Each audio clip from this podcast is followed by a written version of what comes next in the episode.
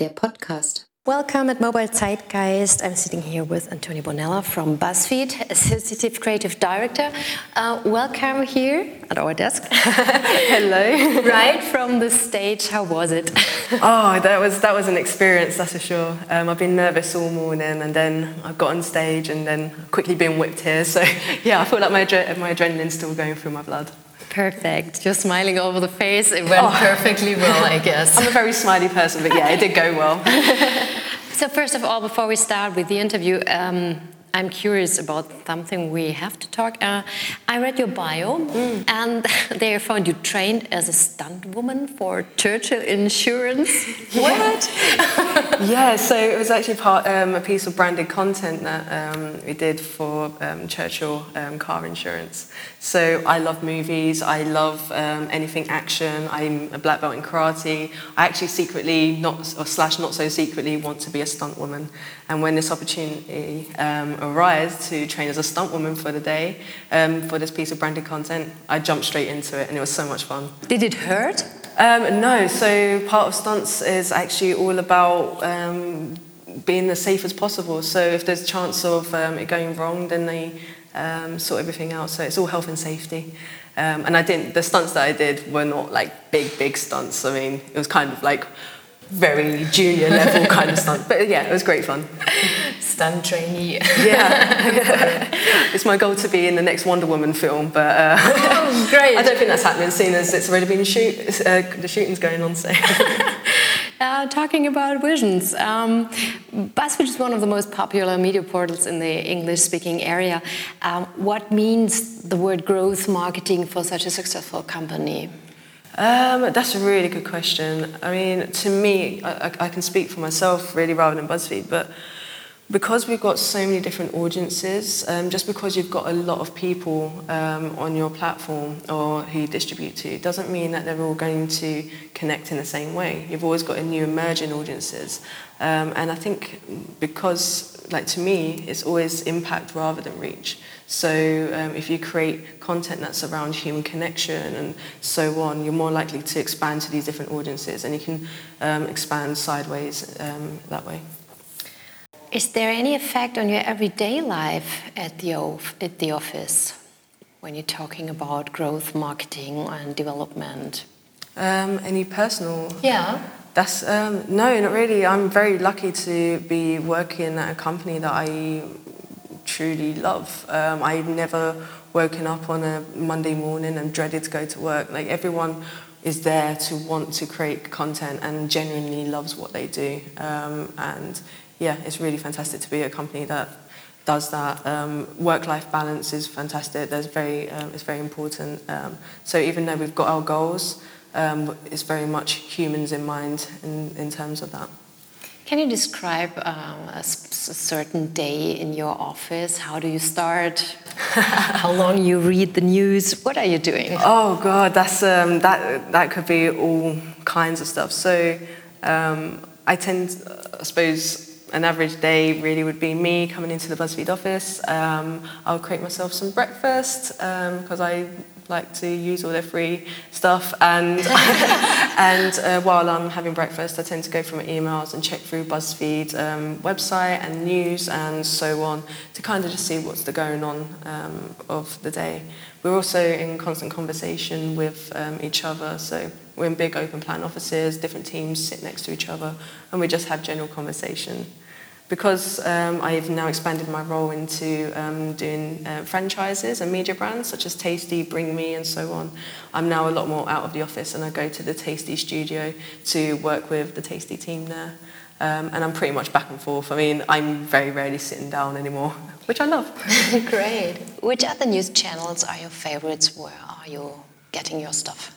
Oh, that's that's really um, that's a really good question. I think um, I tend to like looking at um, the BBC um, new, news site, um, especially with the content that they're creating as well. They're very good for um, their content creation as well as their hard news. Because I'm a nerd and I love Batman and comics and so on and video games, I tend to look at those areas too. Um, so yeah, the different outlets such as um, Gizmodo um, and um, IGN and so on. Um, and that's what I like is that even though I've got my own stuff that I look at, everyone else around me looks at their all different things, and then we can all come together and um, storm about what the latest going, goings on are and come up with ideas. Unfortunately, I, missed your speech because I have to sit here. but it was branded content for short attention span. Mm. So, how long is a span? Okay, so I love this. Um, I love this fact. So apparently, humans, um, human attention span is about eight seconds long. Whoa! And to put that into context, that's less than a goldfish. and even more so is that people's attention spans actually change depending on what platform that they're viewing content on. So um, an attention span for, say, something fast moving, such as Instagram stories or Snapchat, it's a lot less because you're constantly just like click, click, click all the way through. Whereas if you're on um, a website such as New York Times or uh, something like that, where it's more longer form content, people automatically expect to um, have to be engaged for a bit longer. So yeah, attention span very much differs depending on what platform uh, people are on. What do you think how it's going to be uh, in a couple of years? Do you think the span is increasing again? Do you think it's going to decrease? What, what is, uh, where are we going?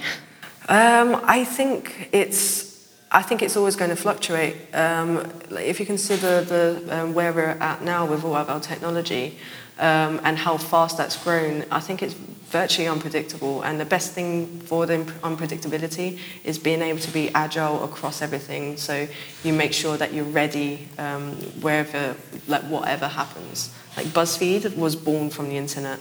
It knows the internet, and a lot of people think we create the internet because of the content and memes that we do.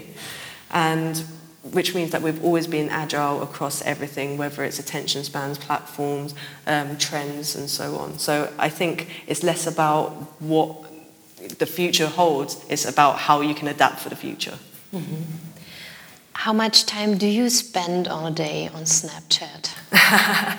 okay, I'm gonna have to uh, come clean. I don't use Snapchat. Oh. Um, but um, I, I, think I slightly um, missed the boat with um, that one. Um, but I love Instagram stories. Um, I yeah, I love seeing all the weird things that my friends are putting up there, and also celebrities too. It makes me feel like I'm part of um, celebrities' lives. So I think every spare moment, or if I need time to kind of just think about stuff, say if I've got a project on, I often just pop onto Instagram um, and I swipe through um, to kind of one re- recollect my thoughts, but also maybe get inspired as well by what people are saying and doing. Are you also interacting or just looking?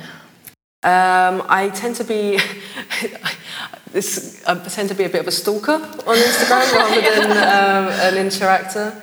Um, I, I, think that's kind of me in general. I like to um, sit back and watch how things go by. Like I love sitting in coffee shops and watch people Browsing. interact, and you know I think it's really cool. So, but uh, my colleagues and my friends they very much interact with each other, and if there's a piece of content that I'm just like, oh my god, I need to say something, then I will. But I like to reserve my interactions for something that's like proper golden. but is it something you talk about your friends with, what you have seen on Instagram, or is this just an online thing? Oh, it's definitely in real life. Um, so like, every day when I'm with my colleagues, we're always chatting about, oh my God, have you seen this on this timeline? Have you seen the latest thing that's happened with this celebrity? Or, oh, um, like, colleague, your um, video from last night was hilarious. Like, we can't, it's, it's really amazing that we've got all this stuff that's like born from digital, but it actually provokes and creates online, um, in real life conversations, which is what I really love. About digital way, um, how digital are you? How digital is your life? I'm very much wired in, um, and I'm trying not to be so much um, because I do think with um, different social media platforms, it can get a little bit too much, especially with all the news that's going on these days. And it's very like I go on Twitter and uh, in the mornings or on my commute to work and it's just all doom and gloom and I kind of started feeling it was affecting me a little bit. So I'm trying to stop being so digital. But on the other hand, I love it. I, I, I probably have my phone glued to me every single like minute of the day. Um, I like to, as soon as I've got a bit of spare time, I'll go on Facebook, I'll go on Instagram, I'll go on Twitter. Um, I'll play the silly little games that I've been playing um, and so on. So I'm very digital in that sense. But I also, as a, um, as a designer, and that's what my background is, I very much appreciate digital and uh, more analog stuff. So um, I love being able to combine both and seeing how they work together. And I think that um, when you do manage to find that sweet spot between digital and um, analog, you can create some really amazing things. Which analog spots you are interested in? Is it reading or writing? Um, so I'm not much of a reader. Um, I'm dyslexic, so it takes me a long time to uh, read through things, which is why I stick to comic books because oh. there's lots of pictures. Um, but as I love to, um, I love to draw. Um, my when one of the ways that I got into doing animation, which is what my background really is, um, it was actually through stop motion animation. So it was um, actual physical moving things and taking pictures frame by frame. And that's what I really love. I'm very handsy. Um, and then I kind of veered onto digital a bit because that's what seemed to be the landscape. And now I'm seeing that it's going back to analog or a nice um, mixture of both. Okay, uh, what, uh, what are you using for drawing? Are you really use paper or just digital drawing? Um, if I'm drawing, I like, I like to feel the texture of paper and I like to have a pencil. Um, although quite often I do go to press like Command Z and kind of undo when I'm like drawing on paper. I'm like, oh no, I need to get a rubber out and like actually physically remove this. I made a mistake. stuff. But uh, I'm trying to, um, I've kind of lost the um, kind of drawing side uh, because I've been on digital so long, so I'm really trying to get that back. Have you drawn on the iPad with a pencil already? Have you tried this? Um, I I haven't on the iPad, um, but I do have a Wacom tablet um, okay. at work, and it does feel really weird. Um, I like with it. The hand. Yeah, I mean, like you can do, like I've tried doing airbrushing and things mm-hmm. on um, or using a mouse, and it's like really awkward wrist movements. But then you've got the actual flow of um, like using a pen, and it's like, oh this is great. This is, um, yeah, it feels more natural and you get much nicer strokes and it's a little less, um, like I love, I love doing in real life analog stuff because it's more organic. You never mm-hmm. really know what you're truly going to get. And like if you make a line and it isn't a perfect line, it's still beautiful in itself because it's, yeah, it's born from being organic. I think the combination is the best. So mm. uh, yeah. this is really great. no, definitely, definitely. Um, I told you we are from Mobile Zeitgeist. Uh, Zeitgeist is a German word. Um, what is the mobile zeitgeist in, in your opinion? What can you um, find words for this um, very special phrase? Oh, I um, so I actually have a bit of trouble actually understanding what zeitgeist means. I remember when I was at uni, um, university, and we did a project around zeitgeist, um, and I tried to find the zeitgeist of like the 1940s era for superheroes and things. So I think I might understand it. So change me uh, or um, help me out if I don't. Um, but I think like the zeitgeist of nowadays is actually through being like authentic, like creating authentic content.